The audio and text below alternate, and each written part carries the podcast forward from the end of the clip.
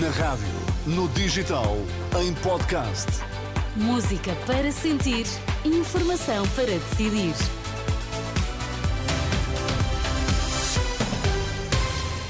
Atualizamos agora toda a informação na Renascença. Vamos saber quais os títulos em destaque a esta hora. PS aprova a versão final das listas de candidatos a deputados às próximas eleições legislativas esta terça-feira. Só para 11 o número de mortes causado por deslizamento de terras na China. Subiu para 11 o número de mortes provocado por um deslizamento de terras na China, disse a agência de notícias oficial. Mais de mil soldados e bombeiros foram destacados para as operações de resgate que prosseguem depois de terem sido retiradas mais de 200 pessoas da zona. Embora tenham sido já encontradas 11 pessoas sem vida, entre as 47 que ficaram subterradas, as informações divulgadas por fontes oficiais ainda não dão conta do número de feridos ou de sobreviventes.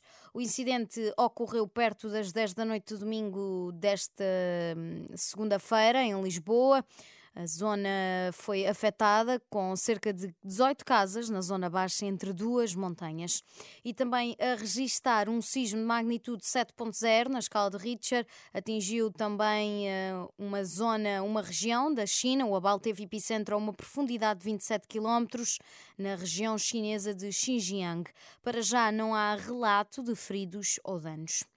Israel fez uma proposta de trégua de dois meses na guerra em troca da libertação dos reféns que o Hamas ainda mantém na faixa de Gaza, informou o jornal israelita Wall, citando dois altos funcionários israelitas. Segundo o o governo Benjamin Netanyahu enviou ao Egito e ao Qatar, os principais mediadores no conflito com o Hamas, uma proposta de cessar fogo de dois meses no território em troca da libertação dos reféns por cá tinha sido candidata a deputada por Castelo Branco nas últimas eleições, mas ainda ministra da Coesão Territorial, Ana Abrunhosa, vai ser cabeça de lista do PS por Coimbra nas legislativas de março.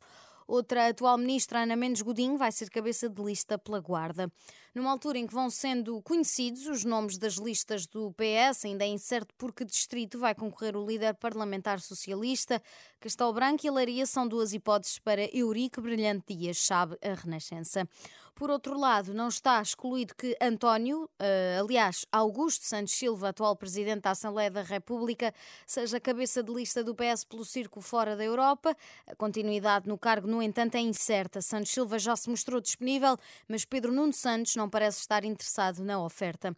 Desde que foi eleito secretário-geral do PS, Pedro Nuno Santos tem falado sobre de Augusto Santos Silva no passado, lembra o politólogo e professor universitário Pedro Silveira. É muito difícil Pedro Nuno Santos cumprir aquilo que disse no último discurso do Congresso, obrigado a António Costa, mas agora somos nós, é muito difícil fazer esse discurso de afirmação pela positiva de um projeto de futuro, pensando e trazendo, continuando a trazer pessoas como Augusto Santos Silva. O politólogo Pedro Silveira, a Comissão Política do PS reúne-se esta terça-feira à noite para aprovar a versão final das listas de candidatos e deputados a deputados às próximas eleições legislativas.